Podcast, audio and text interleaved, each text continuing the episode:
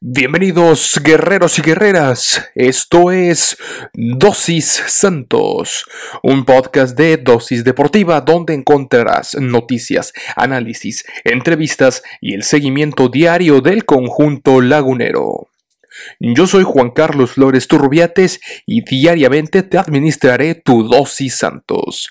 Recuerda que puedes sintonizar nuevos episodios de lunes a viernes a través de Spotify, Anchor FM, Apple Podcast, Google Podcast, Breaker y Radio Public. Sin más que agregar, comenzamos.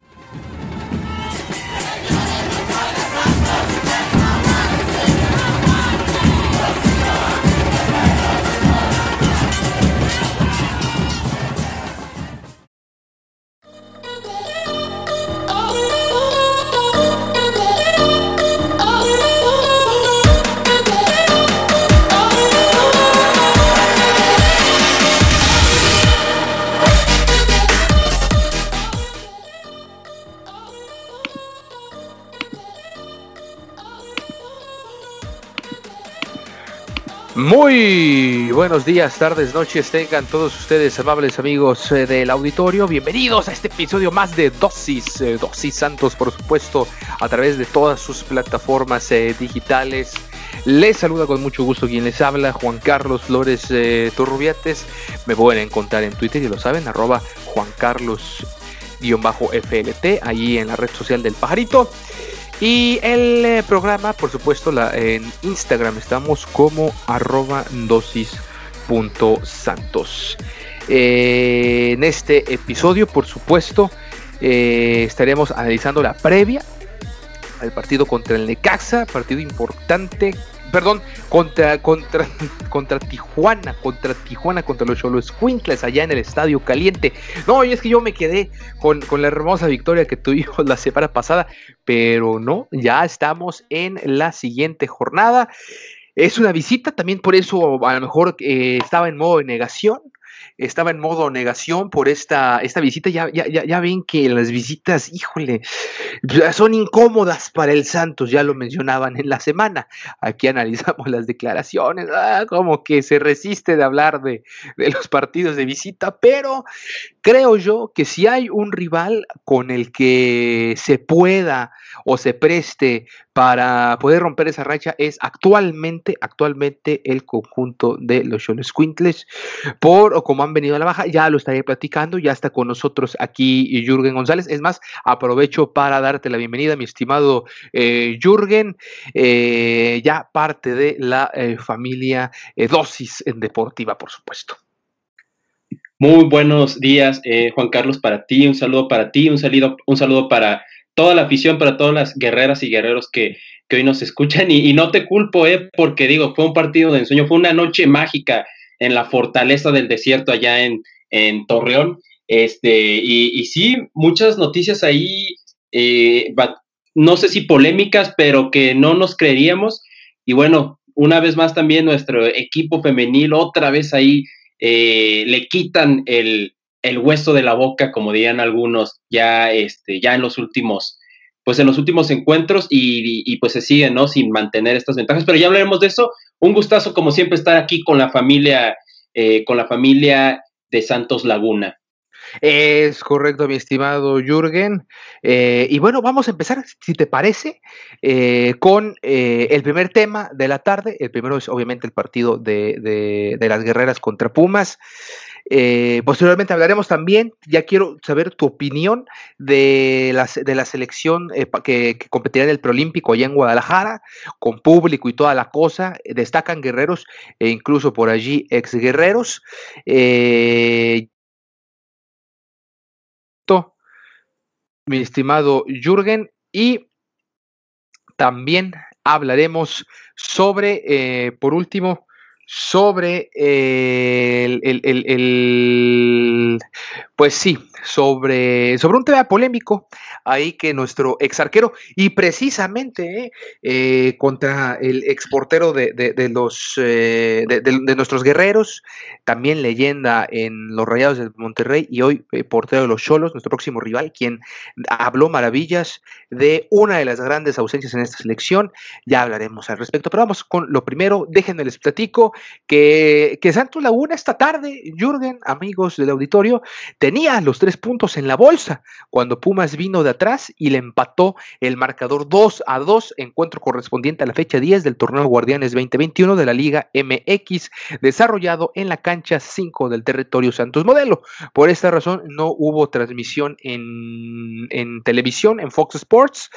La transmisión la tuvieron en las redes sociales del conjunto del Santos Laguna. Sin embargo, híjole, la verdad es que esta vez falló de manera terrible la transmisión, se cayó como tres veces, de plano eh, se, muteaba, se friseaba, se caía el video, total, una, una, unas verdaderas tragedias lo que sucedieron allá, allá en la cancha 5 del TSM. En fin, eh, la escuadra, la escuadra universitaria rescató un punto importante para seguir siendo de las punteras del campeonato, mientras que las guerreras, comandadas por el profe Jorge Campos, llegó a siete unidades. Desde los primeros minutos de acciones en territorio guerrero, el conjunto de casa impuso condiciones con una formación perfectamente ordenada, sorprendiendo al equipo de, dirigido por la señorita Ileana Dávila.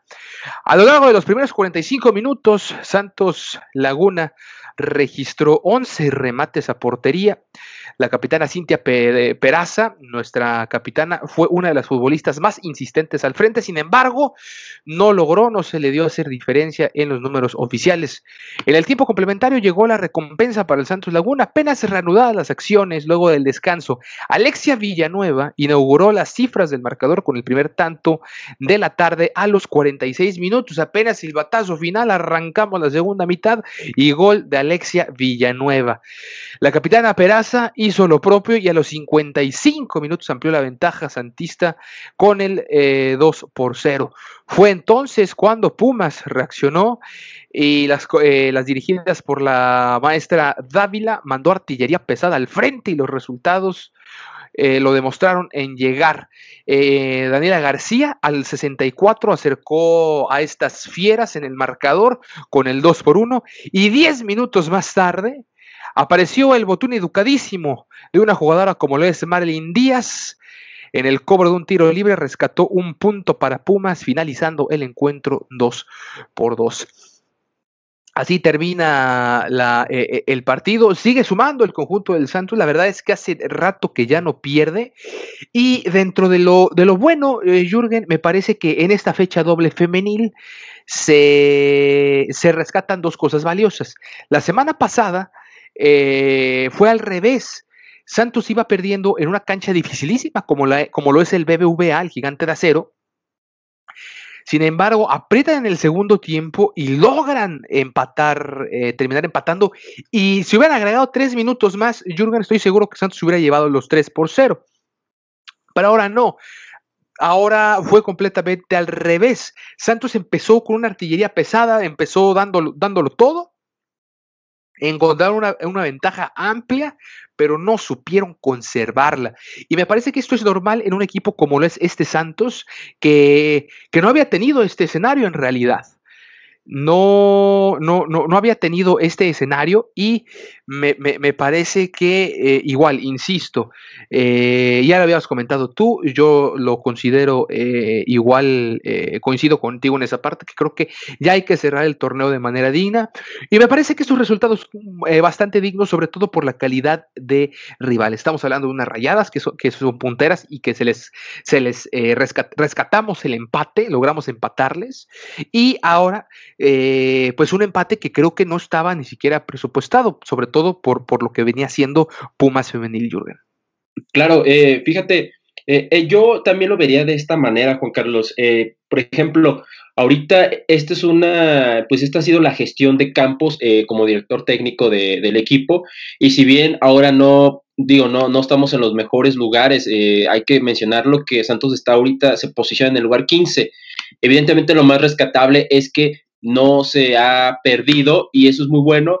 por lo que yo te diría, eh, como para darle una especie de valoración a esto que está sucediendo, es que el futuro de, las guerreras, pues no es incierto, no. De hecho, yo lo veo positivo porque se está yendo de menos a más.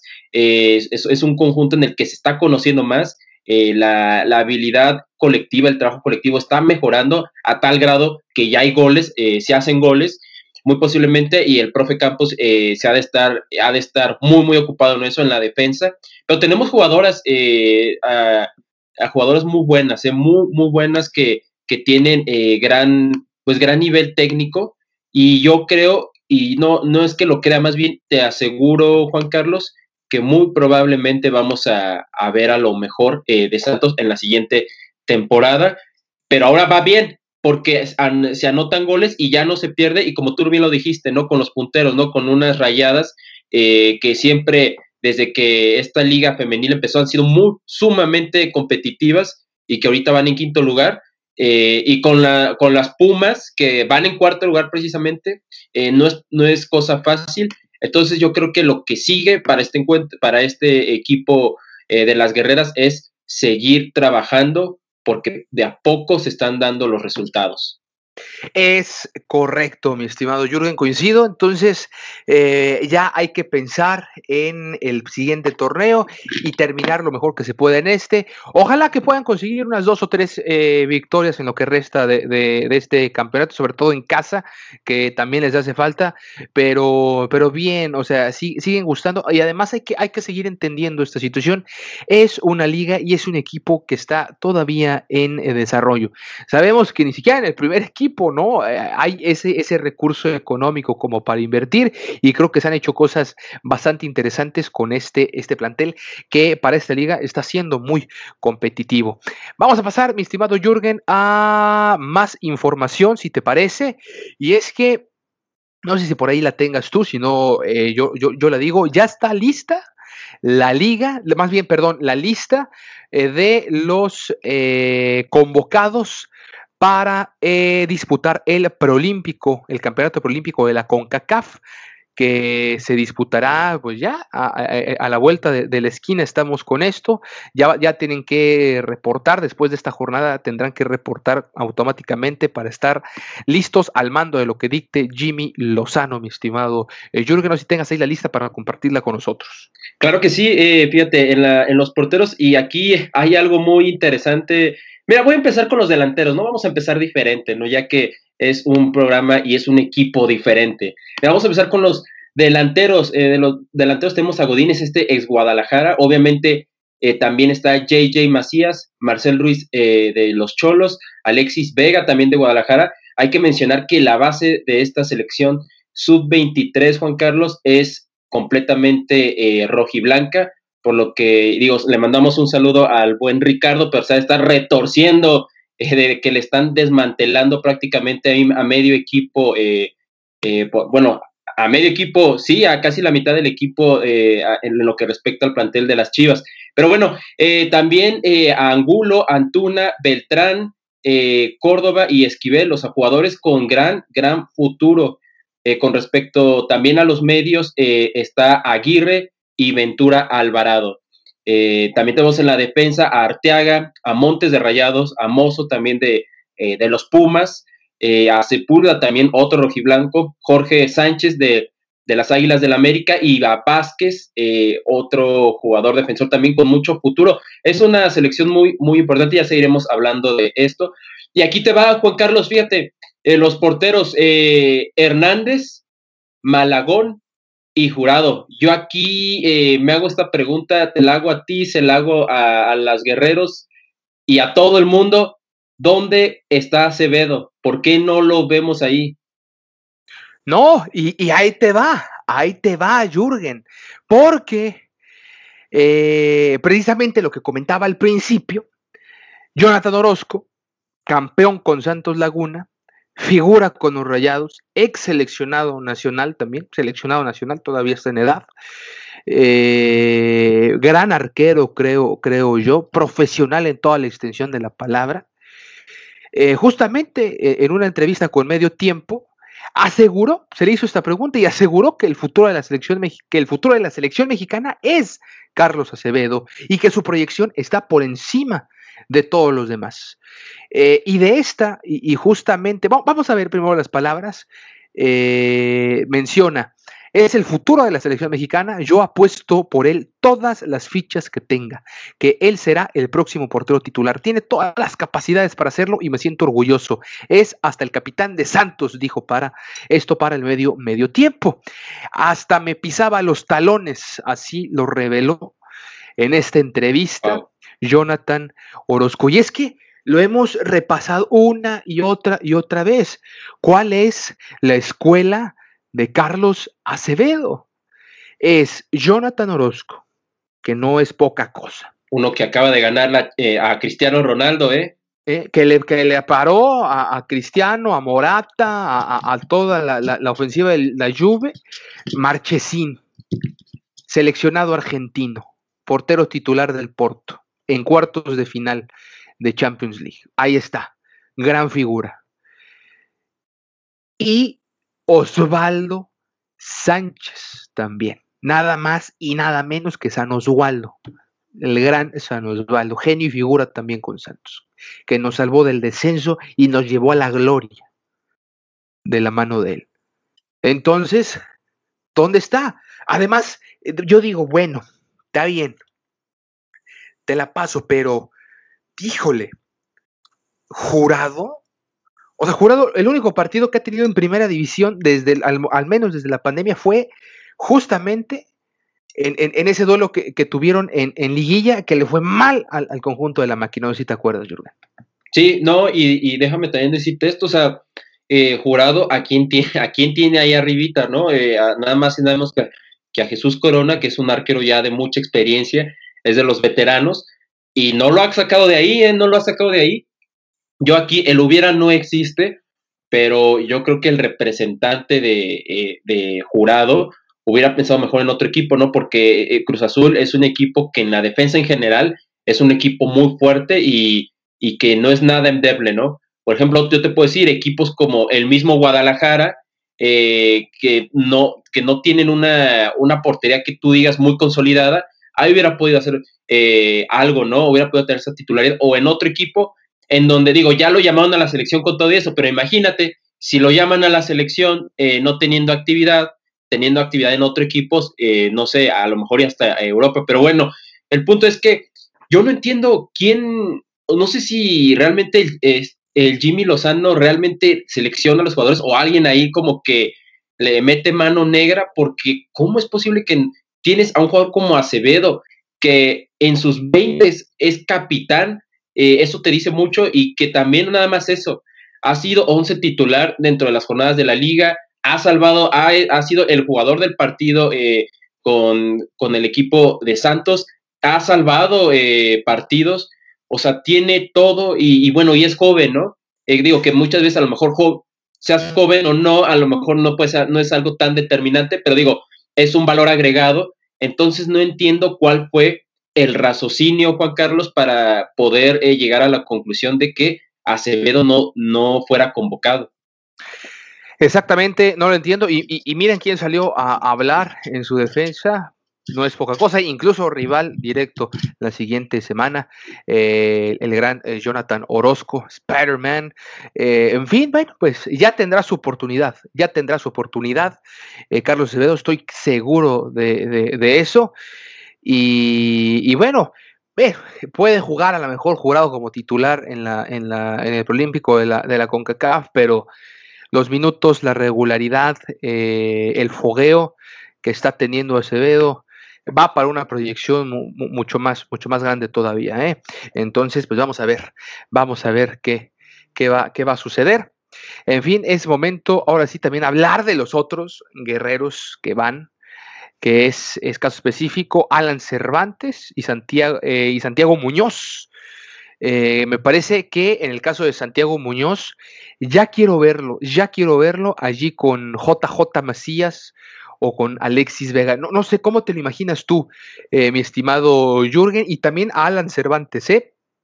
cómo se pueda desempeñar, me parece, me parece interesante. Tengo ganas de verlos. Me parece que por los minutos que han tenido, por lo que han hecho, creo que pudieran estar en el once titular de, esta selección. Sí, no, concuerdo, eh, concuerdo. Eh, hay que mencionar ¿no? que Alan Cervantes en toda la liga se ha podido consolidar pese a las lesiones de Lozano y de algunas lesiones que han habido eh, durante en el plantel. Eh, Alan Cervantes, quien vino, hay que recordar sus orígenes, ¿no? Si nos remontamos a sus orígenes, es un jugador que vino del Guadalajara, en el Guadalajara, donde no, no hizo, no hizo, o no hizo mucho, o más bien no le, no le supieron sacar provecho a, este joven. No fue así en Santos, donde llega, llega, más, llega más maduro, eh, arropado de jugadores en donde Tú lo has dicho, Juan Carlos, uno de los mejores vestidores históricamente dentro de la Liga MX ha sido el de la Laguna, eh, y eso también es un factor para que se desempeñe bien. Y hoy en día podemos decir que, Cervantes junto a Gorriarán son, eh, son piezas muy importantes en la media cancha. Eh, con respecto a Santiago Muñoz, es este centro delantero que la verdad ha dado cada vez más, última, en las últimas jornadas sobre todo, ha hecho, ha tenido grandes actuaciones. También lo veo ahí y mira, imagínate una dupla con JJ Macías, eh, sería espectacular, ¿eh? Y creo que está el, torneo, el certamen está para eso. Y a mí me gustaría, me gustaría porque es un jugador que tiene mucha madera y espero que el vecino del norte eh, se olvide de él, ¿eh? porque yo lo quiero ver con la con otra camiseta verde que es la de la selección, Juan Carlos. Claro que sí, por ahí ya en la sub-17 ha destacado también eh, eh, eh, Muñoz. Vamos a ver si puede destacar ahora en este, en este porque insisto, oh, ha, sabido explotar, ha sabido aprovechar sus minutos en primera división y esta es una gran oportunidad para foguearse. Digo también, vamos en el eh, contra rivales, pues, bueno, de la zona, ¿no? Que estamos en el grupo A junto con Estados Unidos, Costa Rica y República Dominicana, que bueno, me parece que sí es un grupo fuerte, sobre todo por Estados Unidos. ¿eh? Los juveniles de Estados Unidos están un poquito ahí, traen buen nivel, me parece. Eh, Costa Rica, creo que en juveniles pues, no, no podemos hablar de que es una gran fuerza. Y República Dominicana me preocuparía si fuera béisbol, así que eh, en fútbol pues, no, hay ningún, no hay ningún problema. y ya en el grupo B está Honduras, Canadá, El Salvador y Haití. Bueno, ni hablar, creo que en estas divisiones inferiores y en este en estos eh, deportes disciplina tampoco hay ningún problema. Eh, nada más sería por ahí Estados Unidos y Costa Rica los rivales a, tener en consideración y, ser muy puntuales con eso, eh, Jürgen. Sí, sobre todo, por ejemplo, ya lo mencionabas, Estados Unidos que tiene algunos jugadores importantes, muy jóvenes, ya en Europa, ya jugando con equipos europeos. Yo creo que de ahí el, al que veo más fuerte es precisamente a Estados Unidos y en el que sí se puede, es un pronóstico reservado, ¿eh? porque la selección estadounidense en sub-23, la actual, eh, es, un es un equipo muy sólido. Y bueno, con República Dominicana, pues no es la serie del Caribe, ¿no? Entonces, pues no hay que, no hay que, no, hay que preocuparse en ese sentido, ¿no? Eh, por lo que sí veo, al menos, sí veo ligeramente, relativamente accesible el grupo. Y obviamente está Costa Rica, ¿no? Que Costa Rica es un equipo que históricamente ha jugado un buen fútbol, eh, pero no así en las divisiones inferiores. Es más un rival, un adversario eh, formidable en la, ya en la mayor, pero en, esta división tampoco creo que no, creo, pensaría que no debería de ser un escollo tan, tan, tan importante. Es eh, efectivamente, coincido contigo, eh, Jürgen. Y bueno, vamos, eh, si te parece ya, ahora sí, al tema principal de este programa, que es el partido contra los Quintles de Tijuana. ya lo comentaba al principio en la introducción de este programa, hay miedo, hay miedo, se nos complican los partidos de visita. El rival, yo insisto en que es fuerte, pero, pero, aquí el gran pero, ha venido francamente a la baja. Y ahí te voy a decir por qué. De los últimos cinco partidos, Jürgen, fíjate, le ganó a León 2 por 0. Un León que anda muy irregular y que anda en la parte baja de la tabla, que ya que al menos que, que sí se ponga las pilas pueda acceder como últimos lugares, pero que está muy, muy irregular. Es un león que le dado una campeonitis ya aguda. Después, en eso fue en la jornada 6, en la jornada 7 pierde 3 por 2 ante los Tigres. Que los Tigres han venido de menos a más y luego como que el bochito no les arranca, en fin. Pero pues Tigres es un equipo duro como quiere y no lo podemos, eh, eh, es candidato al título, vaya, no, no, no lo podemos eh, dejar a un lado, ¿no? ni minimizar a este, a este plantel. Después con el Monterrey en la jornada 8 empatan uno por uno, también de un Monterrey que todavía e, a esas alturas del campeonato no terminaba de cuajar y no termina de encontrar un buen, un, un, estilo de juego del Vasco Aguirre. Entonces logran empatar. Y luego con América lo pierden 2 por 0, cosa que era muy difícil. En su casa contra el América, Tijuana defendía y se le daban los resultados de buena manera. Y para acabarla en la jornada 10, pierden contra el sotanero, contra el Pachuca. El Pachuca logra ganar su primer partido hasta esta jornada 10 y fue contra el Tijuana. Entonces, creo que va en una franca decadencia, sobre todo, sobre todo cuando eh, era un equipo que al principio, al principio de este campeonato, incluso llegó a estar dentro de los primeros tres puestos, Jürgen. Sí, fíjate que eh, lo que ha pasado con el equipo de Cholos ha sido algo que, que te demuestra eh, cómo, es la, cómo es de salvaje esta Liga MX, porque fíjate, eh, tú lo habías dicho, estando en esos puestos elite de los cuatro primeros de la calificación directa, empezó a tener una racha eh, de partidos pues eh, adversa y empezó a bajar, empezó a bajar, empezó a bajar.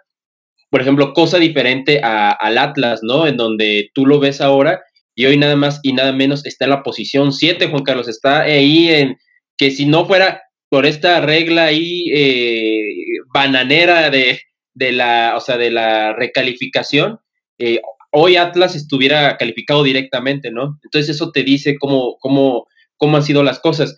Evidentemente también eh, el equipo de pues de Cholos está, está empezando a enfrentar también a rivales, adversarios más fuertes.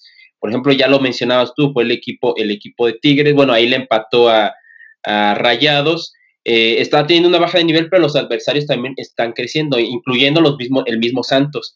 por ejemplo, el América le tocó enfrentar a un América donde si bien no está jugando espectacular, que ha sido este todo un tema, eh, sí ha tenido un funcionamiento ordenado, ordenadito, práctico, y bueno, ahí pasó eh, lo que sucedió en el, ahí en la perrera, donde perdió 2 a 0, y ahora pierde con Pachuca. Esto definitivamente es un, pues es un, pues es una desmotivación, y yo creo, Juan Carlos, que este va a ser un partido muy complicado, demasiado complicado, pero es el, qué mejor que estrenar la primera victoria eh, en, este, pues en este estadio, donde es un rival que desde mi punto de vista, si bien va a la baja, es un rival fuerte. Y hay que tener cuidado también eh, porque sí tiene gente de gol, específicamente con Fidel Martínez, que es un killer, y este jugador desequilibrante Mauro Manotas, que también desequilibra bastante bien eh, dentro del área. Son jugadores que el equipo de Santos y que sobre todo Mateus Doria, que seguramente va a estar ahí, y Torres eh, van a tener que estar, eh, cuidar muy, muy de cerca, pero y, sobre todo también Andrade y Orrantia, ¿no? Que son los que lo van a enfrentar de manera directa. Eh, va a haber, va a haber, va a ser una tarea complicada para los defensas laguneros, pero Juan Carlos creo que se puede ganar porque el momento anímico de, del equipo de Tijuana no está en su mejor nivel. Sí, sí, sí, eh, coincido y, han sido han sido enfrentamientos duros. ¿eh? Si vemos los antecedentes de los últimos cinco juegos, hay dos victorias para Está parejo, sí. Una victoria nada más para Tijuana y dos empates. Dos empates en los últimos cinco encuentros entre ambos escuadras. Sí, se le da, se le da se, le da al, Santos, podemos decir que hay una ligera ventaja a favor de la comarca, pero también ha sido, han sido más partidos en los últimos cinco en TSM que, que, allá. Y de hecho, la única victoria que ha tenido que fue, fue justamente allá en la Perrera.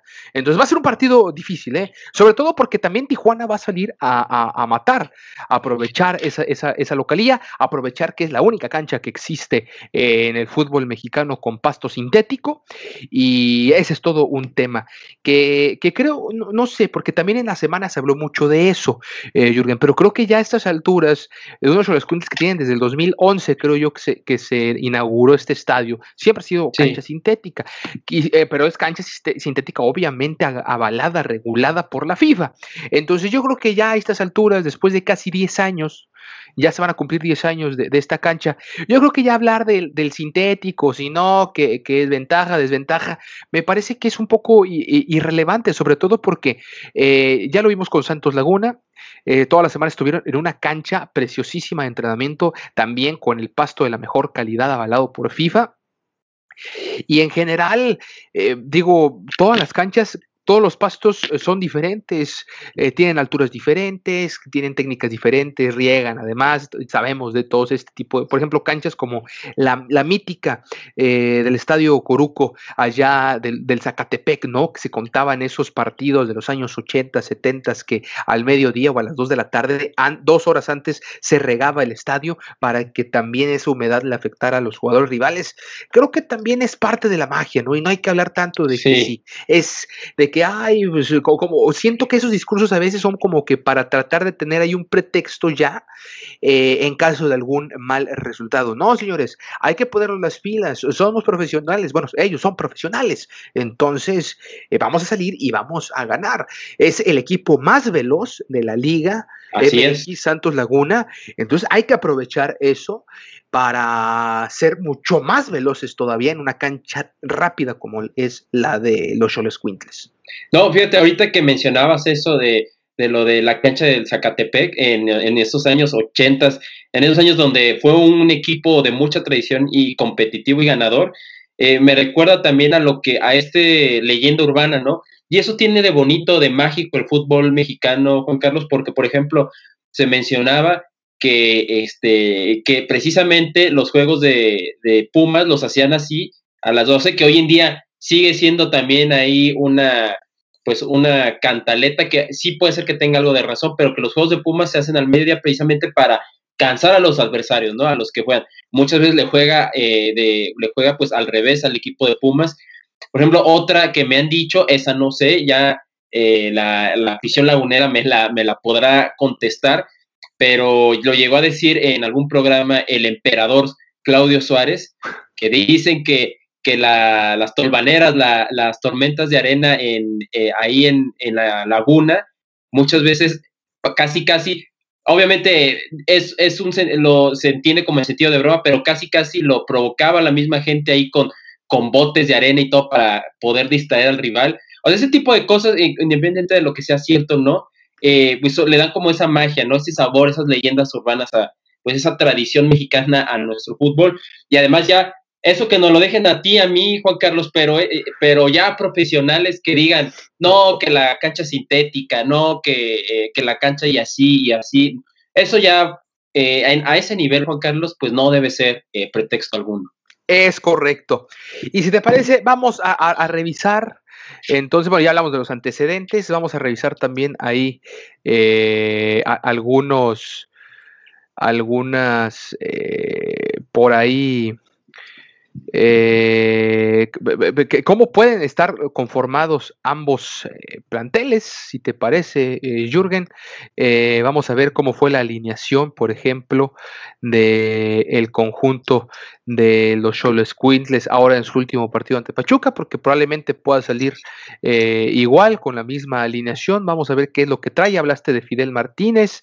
en su último partido salió con, obviamente, Jonathan Orozco en la portería, una línea de cuatro jugando el, los Solo Squintles con un 4-2-3-1, con Angulo y Loroña como eh, extremos por izquierda y por derecha respectivamente, con Jara y Guzmán como centrales, después hay la línea de dos con Páez y Rivera, una línea de tres en la central con eh, en la recuperación, por los laterales eh, Castillo y Barbona, y en punta Está ahí también Mauro Manotas.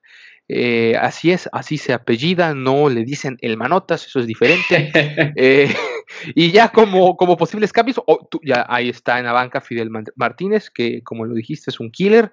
Está Marcel Ruiz, también importante, importante elemento para el cuadro dirigido por el señor Guede. Jordi Cortizo, Miguel Sansores y Jaime Gómez Valencia fue lo que utilizó, fueron los hombres que utilizó el señor Pablo Guede, director técnico de los Cholos. ¿Cómo ves a este plantel? Ya más o menos nos dijiste un poquito de, este de este Quintles.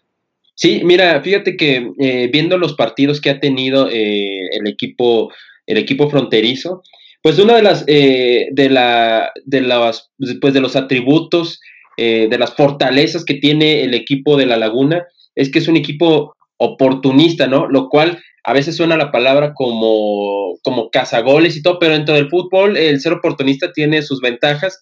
Eh, te menciono un ejemplo, el América, ¿no? Te puedo decir que el América es un equipo oportunista y ve dónde está. Bueno, el Tijuana también es un equipo que aprovecha ese tipo de, errores, eh, rebotes, eh, jugadas a balón parado, a táctica fija. también ya mencionabas, ¿no? Sobre Mauro Manotas, que, que es un, este jugador desequilibrante este, en, dentro del área.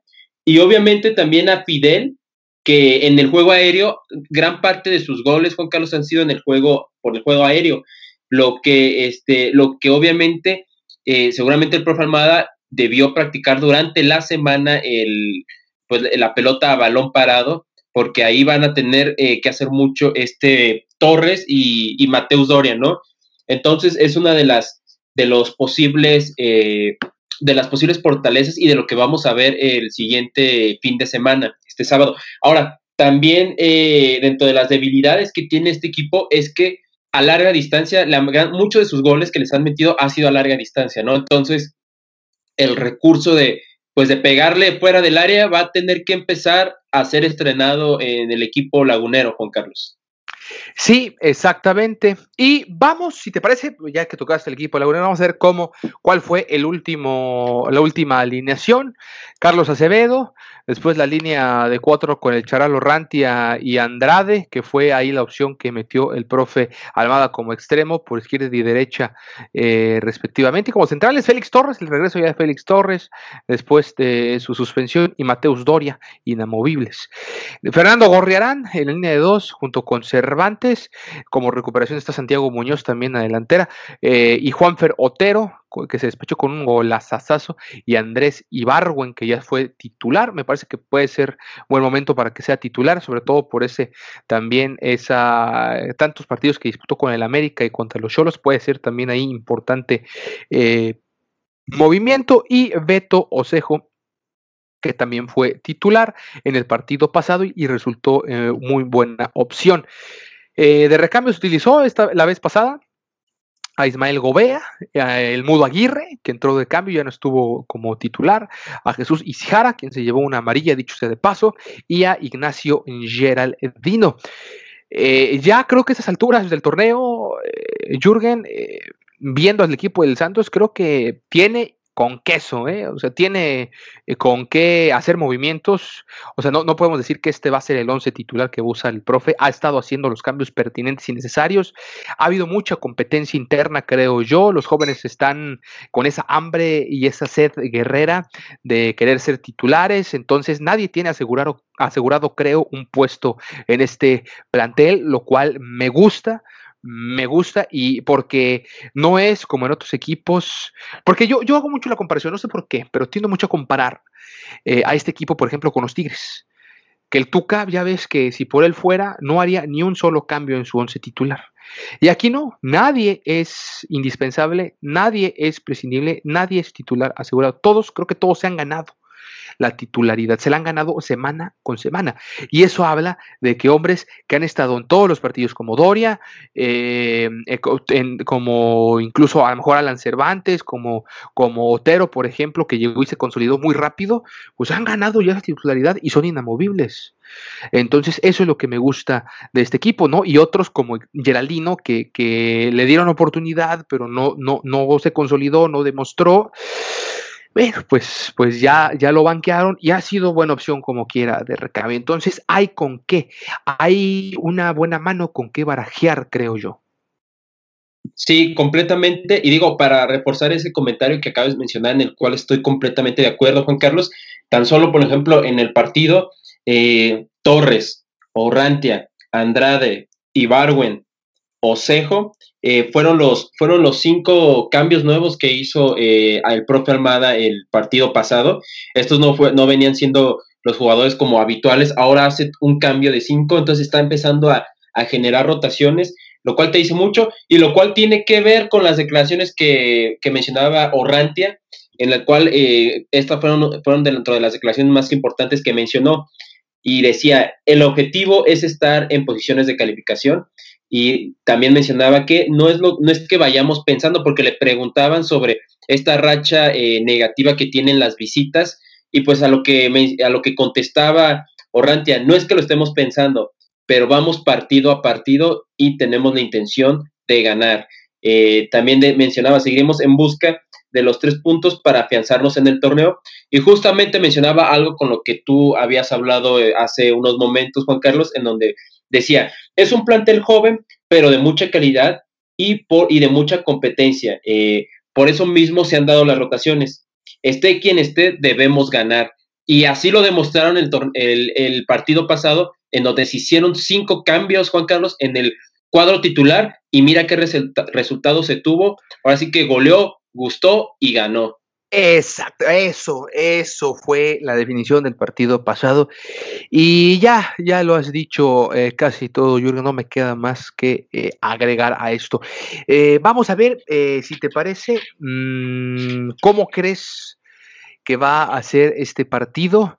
Yo creo que sí va a estar medio, medio cerradito, y yo creo que incluso al principio a Santos, por la cuestión a lo mejor un tanto mental, puede ser, eh, vaya a estar sufriendo los primeros 45 minutos, eh, con, llegadas importantes de, de Quintles, ahí a lo mejor con, con, con, sus elementos en la, en la delantera, por ahí pueda, pueda llegar varias veces, por ahí a lo mejor en el primer tiempo estamos hablando de que los jugadores del partido hasta ese momento sean Mateus Doria, Torres y Acevedo pero creo que eh, por ahí en un contragolpito o en una salida a velocidades que les gusta a Santos con los sprints, con, con este, ya sea con Beto Cejo, o ya sea con, con Otero o, con Cervantes incluso, o con Irbarwen, por ahí pueda venir algún, algún golazo que no se lo espere eh, Orozco, porque conocen a Jonathan Orozco, Santos lo conoce bien, entonces por ahí puede venir eh, a lo mejor eh, la sorpresa, ¿no? Pero creo que va a sufrir los primeros minutos, si no es que todo el primer tiempo. Mira, yo fíjate que pienso un poco distinto, Juan Carlos, creo que una, ya mencionas lo del pasto, ¿no? El pasto creo que va a ser un factor importante porque vamos a ver seguramente un juego muy, muy rápido eh, la gente de Cholos tiene, pues tiene gente de, tiene gente de, de, mucha velocidad y también evidentemente Santos, ¿no? Que es el equipo más veloz del torneo y por lo que yo veo eh, que el partido va a ser eh, de ida y vuelta, ¿eh? Veo un partido de ida y vuelta y obviamente ya conforme vaya pasando el tiempo, sí creo que muy probablemente va a adelantar líneas el Club Tijuana y, ahí sí coincido en esa parte que mencionas, donde muy probablemente vamos a ver con roles protagónicos a, Torres, a Doria, Andrade y Orrantia, y, y, bueno, y al mismo Acevedo, ¿no? Por lo que pienso que también, porque ya habías dicho, hay, hay material, hay recurso humano con que pienso que también Ibarwen y Otero van a ser muy importantes para poder generar por ahí alguna descolgada que, que de los espacios abiertos que pueda eh, terminar generando eh, Cholos en el partido y poder por ahí eh, llegar a encontrar la victoria, Juan Carlos, la primera victoria como visitante, que recordemos, no se ha jugado mal como visitante, simplemente no ha entrado el gol. Sí, hombre, no ha entrado el gol y eh, han sido empates a, incluso a cero goles, eh, porque eh, muchos empates a cero goles y los partidos que se han perdido, pues se han perdido de, visita, hombre, contra San Luis y contra los Pumas, que, todavía me da, me, da no sé qué recordar ese partido porque se jugó muy bien, digo, se jugó bastante bien y ahí por la cuestión del penal y demás ya, ya no se pudo meter eh, el gol, pero, pero pues, en fin, eh, es momento de cambiar, insisto, ya esos chips. Estoy seguro que, eh, los futbolistas ya, ya lo tienen bastante estudiado y demás, y, va, a ser, va a ser un buen partido. Va a ser un buen partido. Tu pronóstico, tu marcador, ¿cómo, cómo va a ser este juego final? Mira, creo que va a ser un partido muy apretado, pero muy apenas, Juan Carlos, creo. Mira, me voy a arriesgar, va a ganar Santos, pero con un gol agónico y mira, me voy, no las voy a arriesgar, me voy a poner romántico. Mira, va a ganar, va a ganar Santos con un gol agónico y de Santi Muñoz. Uy, uy. Me gusta, lo compro, lo compro, lo compro al minuto 88. Es más, yo todavía me voy a poner más, más, más arriesgado. Dos por uno, con gol de Santi Muñoz al 88.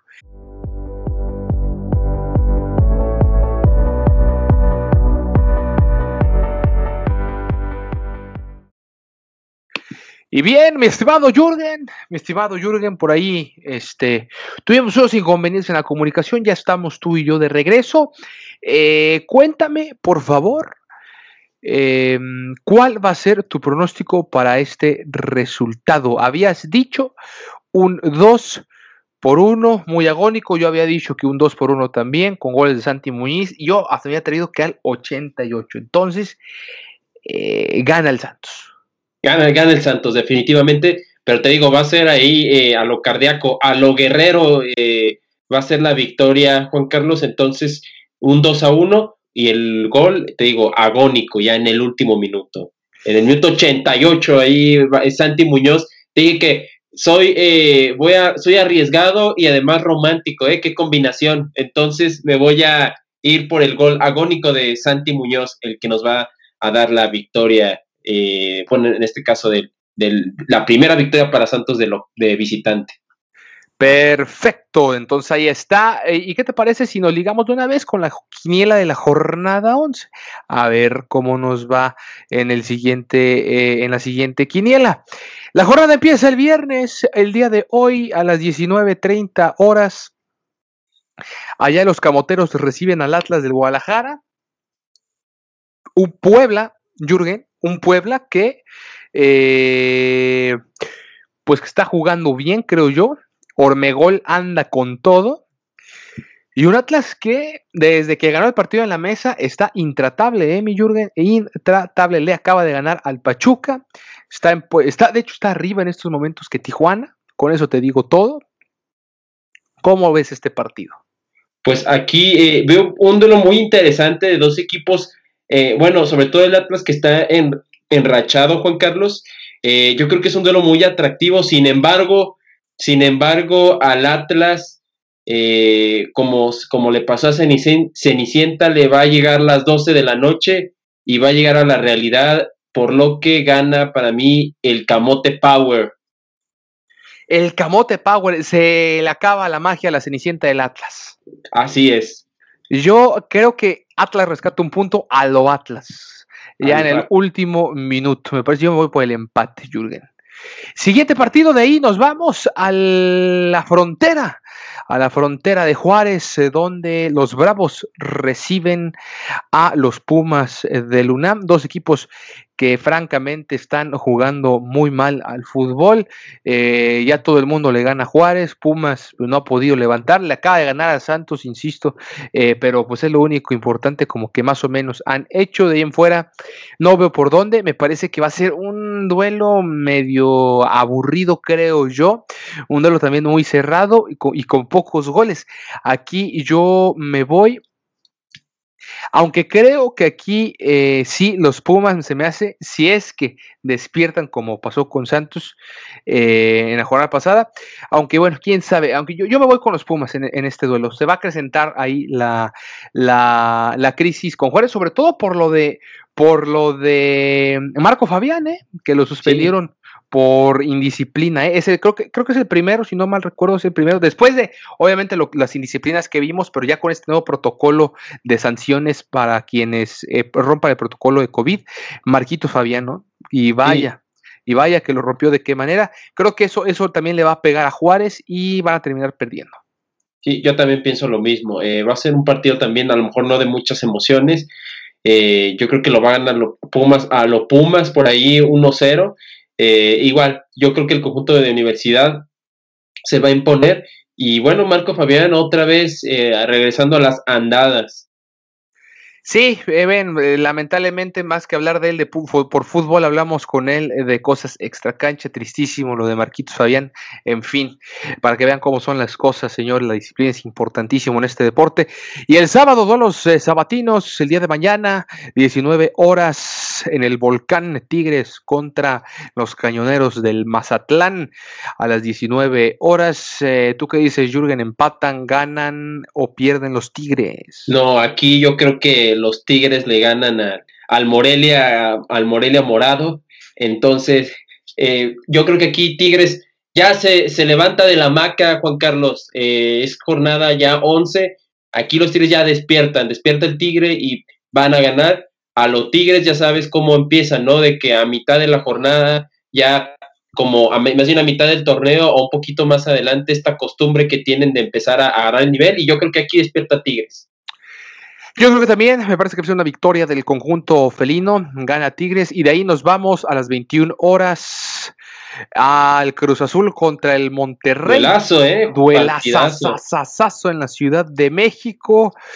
Nada fácil para el conjunto del Vasco Aguirre, creo yo, aunque me parece que me parece que van a ganar los rayados, ¿eh? me parece que van a encontrar el, gol otra vez y van a ganar, va a perder el, Cruz Azul, porque siento que Cruz Azul sí eh, le ha ido bien, pero, pero, pues contra qué equipos, le ganó apenas 1 por 0 a los Pumas en a 10 y en la jornada 9 apenas eh, si le ganó al Mazatlán, 1 por 0 igual. O sea, si ha ganado, se ha llevado los tres puntos, pero también contra equipos muy irregulares. Digo, Monterrey eh, no, es que, no es que ande, eh, o sea, sí está peleando ya la parte alta de la tabla, por supuesto que lo va a hacer, pero todavía le falta consolidarse, creo que al Vasco Aguirre, pero me parece que va a dar la sorpresa, ¿eh? Monterrey y va a ganar. Yo creo, Juan Carlos Híjole, aquí sí voy a diferir. Creo que sí va, el equipo de Juan Reynoso va a seguir enrachado. Digo, estamos hablando del del campeonísimo de temporada regular. Eh, eh, yo creo que aquí va, se va a terminar imponiendo el Cruz Azul, pero va a, ser, un duelazo, ¿eh? Es más, yo te voy a dar el, te voy a dar el marcador en este, te voy a dar numeralia. Un 3 a 2 favor Cruz Azul. Eh, Uy, no. Siento que va a ser un partidazo, ¿eh? Qué duelazo, aunque eso sí, estoy, estoy seguro que va a ser el segundo partido de esta jornada, creo, o al menos va a ser el partido del día sábado. El del, día sábado, este va a ser el partido. Eh, porque también va a jugar Cholo Squintles contra Santos a la misma hora. Entonces, pues nosotros vamos a andar allí en este partido muy atentos. Tijuana contra Santos, que ya lo dijimos, 2 por 1 gana eh, Santos. Y el domingo al mediodía, vuelve el domingo, el fútbol el domingo al mediodía, Toluca contra el conjunto conjunto del Pachuca. Creo que aquí eh, sí va a imponer condiciones el Toluca y va a ganarle al Pachuca. Concuerdo, sí, no, concuerdo completamente. Muy sencilla esta, este partido. Yo creo que si no pasa algo extraordinario, eh, los Diablos se tienen que llevar esta victoria. Exactamente, a las 18 horas, el previo al Gran Clásico Nacional, Querétaro contra San Luis. Creo que el el conjunto, sabemos que el conjunto dirigido por el Pite Altamirano juega bastante bien de, en casa y pues el San Luis viene flojeando un poquito, el conjunto del, señor Rocco. Entonces creo, creo que este partido se lo voy a dar a los queretanos. Fíjate, yo eh, en este partido, yo creo que se lo, igual, se lo doy también a los queretanos, aunque va a estar, eh, también siento que va a ser un partido interesante, ¿eh? porque si, si un equipo tiene gol es precisamente el Atlético San Luis. Entonces, Mira, no, yo creo que van a empatar. A goles, pero van a empatar. Va, bueno, empate, puede ser, ¿eh? puede ser, pero yo, yo creo que, bueno, es que eh, creo que el Pit sí juega bien, bien en casa y, puede, puede ser. Es un duelo bastante regional, ¿eh? va a estar bastante interesante este partido, esta previa a el clásico, el duelo del domingo clásico nacional, mi estimado Jürgen. Ojo, eh, buen episodio, el de Dosis Chivas y el de Dosis América, para, por si gustan, darse una vuelta. No diré nada más, pero para ti, mi estimado Jürgen, empata, gana o pierde. Eh, yo creo que, mira, este, esto, digo, platicaba con Ricardo eh, de, de Dosis Chivas yo creo que este va a ser, más que un espectáculo, va a ser un duelo de ajedrez este juego, por como son ambos, eh, ambos directores técnicos. A Bucetich ya lo conocemos, que prioriza mucho la parte defensiva, y Solari también prioriza el orden. Entonces, este, a la gente que le guste todo lo que es la, la táctica y ahora sí que el duelo de ajedrez en el fútbol, este va a ser un duelo especial para ello o atractivo por ello. Eh, por lo que me voy a ir por los azul cremas, eh, los de Cuapa se van a terminar llevando la victoria por un golecito, eh, un golecito y va a ser de esos goles que se dan al minuto 60, 70 y ya, así nos vamos al partido. No va a ser un, no, yo pienso que no va a ser una, una un cotejo de muchos, de muchos, de muchos goles, pero sí, yo creo que se lo va a llevar el América por la mínima. Híjole, no, yo, sabes que, Jürgen, creo que creo que eh, Chivas eh, en casa y con afición, ojo, porque esto es importante, creo, también al final del día, con afición, creo que, van, a, empatar, creo que va a ser un empate a un gol, como, lo dices tú. Va a ser un juego de ajedrez, va a ser un juego muy táctico, muy defensivo, y, va a ser un empate a un gol. Yo, yo estoy casi seguro de eso, ya lo hablaremos en su momento, Jürgen. Y por último, el lunes, partido que cierra la jornada, León contra Necaxa. No sé tú, Jürgen, pero creo que los partidos de domingo en la noche los han puesto partidos, la verdad, muy flojitos, ¿eh? No, no sé qué piensas. sí, sí, sí, también, también pienso lo mismo. Eh, yo creo que deberían de cambiar la, la, los partidos, pero me voy con el León. Yo, yo, eh, sí, después de, la exhibición que, ha tenido y también los últimos partidos de Necaxa, creo que también me voy, me voy con el León, ¿eh?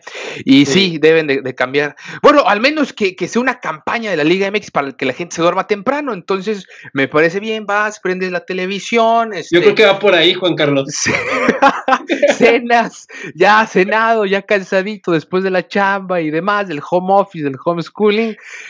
Eh, pues, te, te echas tu jetita viendo, viendo el partido, porque no, no, no hay para más. Creo que también por eso los ratings de los programas deportivos de las 11 están yendo para abajo, la gente se queda dormida. Viendo por el bienestar de la gente, la Liga Me agrada, me agrada viendo por el bienestar de la gente, poniendo partidos infumables que no se, que no se gana nada. No, ahora ya, ya siendo serios, eh, Jürgen, imagínate un Chivas América en Monday Night. Oye, pues no sería, no sería, ¿por qué no lo harías? No? O sea, hoy te entiendo que en la vieja normalidad lo hagas por el tema del trabajo, que la gente pues va saliendo del trabajo, es lunes y... y pues, Pero la gente está en sus casas y en, la mayoría de los casos no, no puede asistir al estadio, o bueno, en este caso que más que una asistencia del estadio es una prueba de asistencia, muy mínima la cantidad que va a ir. Claro, exactamente. Entonces yo no veía mal por qué no haces un clásico el lunes, ¿eh? No estaría nada mal eh, hacer el clásico el lunes, o sea, hoy, hoy en pandemia, creo que es bueno. para empezar, tenemos cotejos muy interesantes, ¿no? Ya habíamos hablado el fin de semana de, del Cruz Azul Rayados, eh, pues el mismo Querétaro San Luis, que a mí se me hace un duelo muy interesante, del mismo Santos Tijuana, que es otro de los duelos atractivos. Exactamente, porque ahí te va la otra, ¿no? Dices, bueno, respetas ese, ese esos clásicos en domingo, ¿va? Lo, los respetas por tradición o lo que quieras.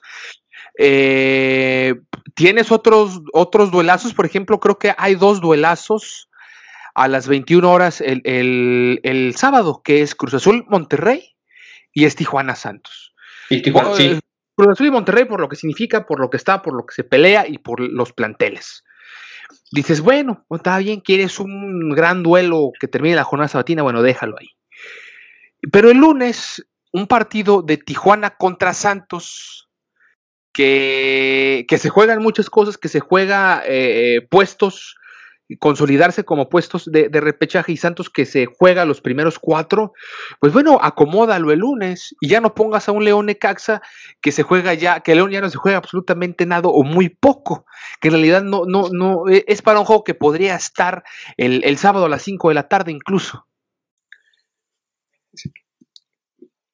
Sí, con... No, no, Jorge, no, no, pasa nada. No, pasa nada. no, es que ¿Qué te puedo decir, Juan Carlos? Pero concuerdo completamente. Eh, trato de ponerme serio, pero es que no, tú te quedaste con, los partidos para dormir. Eh, con, esta iniciativa de la Liga Bueno, es una iniciativa. Yo creo que, yo creo que está más emocionante esta, esta situación que estamos viviendo que lo que vamos a vivir en este partido. Pero mira, yo yo decía, por ejemplo, el tema de Cruz Azul, eh, Rayados o del mismo Tijuana y, Santos, porque tienes partidos muy interesantes, muy atractivos el fin de semana que los puedes dejar para el fin de semana. Este partido de, León y Necaxa lo puedes poner en el, el sábado si tú quieres, el mismo sábado si tú quieres, el domingo si quieres.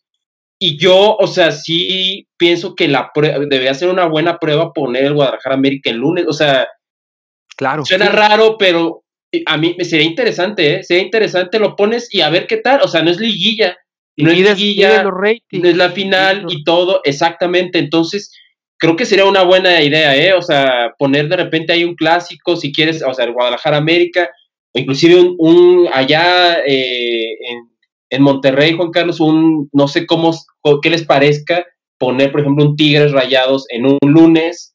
Eh, bueno, con el tema a lo mejor eh, de, pues a lo mejor de la carne asada y todo, o sea, puede ser que... No, es que, es que te, digo, o sea, eh, Jürgen, por ejemplo, aquí en Monterrey, eh, sí la afición no le, no le gusta, no le gusta, que, ah, respeta mucho, tiene una, una gran mm, afinidad por, por estos partidos, ¿no? De, de, de el sábado, el sábado religioso de fútbol, pero pues ya viste en, el Mundial de Clubes contra el Ulsan Hyundai, la gente haciendo prendiendo el carbón a las 6.30 de la mañana para las 7.30 estar comiendo carnita asada. O sea, además, nos, en Nuevo León, quién sabe para cuándo vayan a abrir los, los estadios, que dicen que a lo mejor el próximo mes.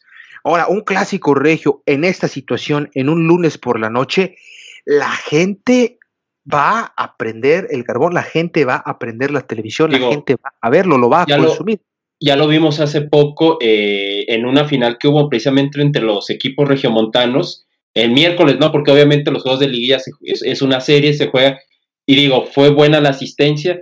Yo también pensaría eso, ¿no? Pensaría que, que no estaría mal eh, poder ocupar días nuevos, Juan Carlos, en las, eh, pues en los cotejos. Entonces, un Guadalajara América, digo, ¿por qué no ponerlo en un lunes, ¿no? O, o algún otro, otro duelo atractivo, pero en fin, este, la Liga MX ya sabes cómo, a veces quiero entender el raciocinio, ¿no? El modus operandi de la Liga MX para ciertas cosas, pero pues bueno, em, yo insisto, no estaría mal eh, poner, usar otro día, ¿eh? Tenemos siete días y nada más usar los mismos de siempre, yo creo que no. Ahora, aplaudo, ¿no? Los que ya se usen los Monday Night, o sea, aplaudo eso. Y los Thursday Night también. Exactamente. Exactamente, pero digo, no está, insisto y repito, no estaría mal un juego como de la envergadura como el de Guadalajara América eh, en un Monday Night o de la envergadura también eh, de, de, un Rayados Tigres. Pues ahí está mi estimado Jürgen, pero bueno, ya nos, ya nos, ya nos extendimos de más, ya hasta eh, reímos y nos burlamos, echamos guasa, pero pues nos quedamos con estos resultados. Santos va a ganar, ya también ya hablamos de la selección preolímpica, de, de la situación de Carlos Acevedo, que nos parece que merecía ser convocado eh, por encima de, lo que signifique jurado. Eh, hablamos, por supuesto, también de la femenil, hablamos de muchísimos temas aquí contigo, como ya es eh, costumbre, mi estimado Jürgen. Pues ya, ya, ya te destapaste como quiera. bienvenido a la familia Dosis Deportiva, bienvenido a, esta familia que poco a poco va, va creciendo.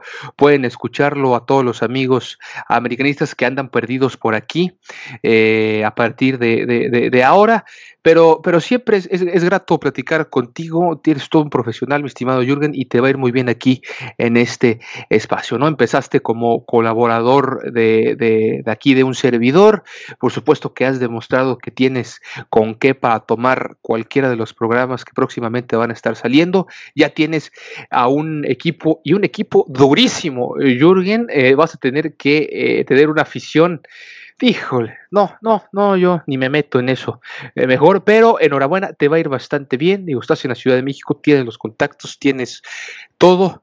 Y pues seguiremos como quiera aquí en la conversación, mi estimado Jürgen. Claro que sí, eh, no, para mí también es un honor eh, estar en, dosis para, como, como mencionaste tú, ¿no? Para los perdidos que han, americanistas que anden por acá. Este, hay dosis América, ahí estaremos hablando obviamente de lo que compete al equipo de Cuapa y para mí, eh, y, también aquí voy a estar con, los guerreros, eh, también eh, en este camino rumbo a la, pues en este caso rumbo a la séptima.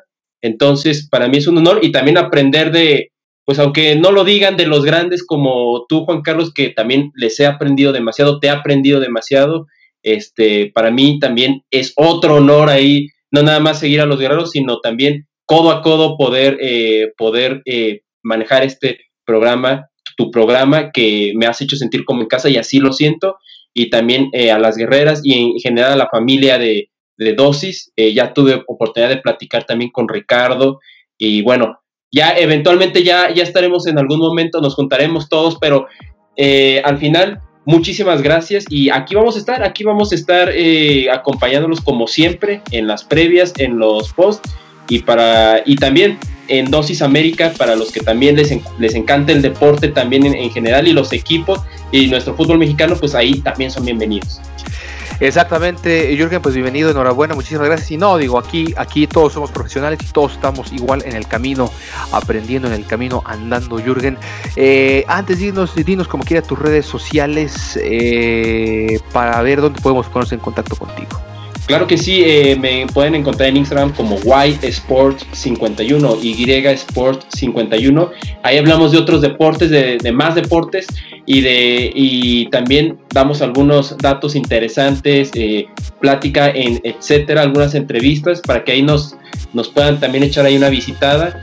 Eh, y en Twitter también como YSport, YSport, YSport. ahí son totalmente bienvenidos y en confianza pues pueden seguirme y escribirme. Pues ahí está Jürgen González, muchísimas gracias. Nos despedimos en este programa. Eh, dosis Santos, ya lo sabe, a mí me encuentran como Juan Carlos-FLT. Estamos en Instagram como arroba dosis.santos. Nos vemos el lunes. Muchísimas gracias. Descansen. Hasta pronto. Adiós.